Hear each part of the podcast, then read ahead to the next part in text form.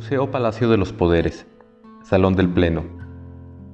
El Salón del Pleno o Salón de Sesiones es un espacio cuyo objetivo fue albergar una de las principales funciones públicas, la legislación del gobierno del Estado. Este salón abarca la extensión de la fachada del palacio.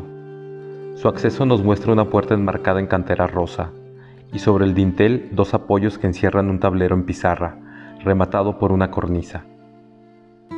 El mobiliario es creación de Jorge Una, un hábil ebanista alemán avecindado en San Luis Potosí. Para el pueblo o audiencias dispuso bancas, para los legisladores sillones y buró, y para el presidium tronos y una hermosa mesa.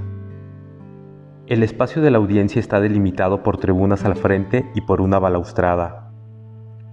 La pintura artística que rodea el espacio fue realizada por José Escudero y Esperonceda quien pintó los retratos enmarcados en hoja de oro y donde encontramos a los héroes de nuestra patria, en su mayoría guanajuatenses.